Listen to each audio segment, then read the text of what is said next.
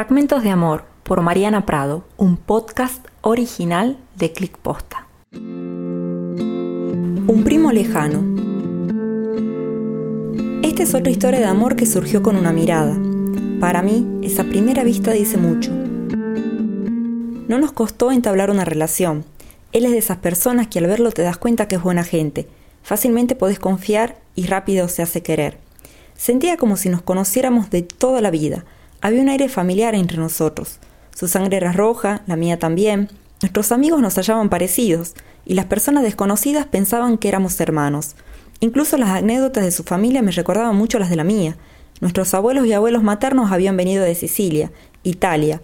Creía que algo tendríamos que ver, pero no le dimos importancia. El parecido nos causaba gracia y le atribuíamos a los genes italianos. Hasta que un día, a partir de una conversación entre mi tía y su madre, descubrimos que éramos primos lejanos.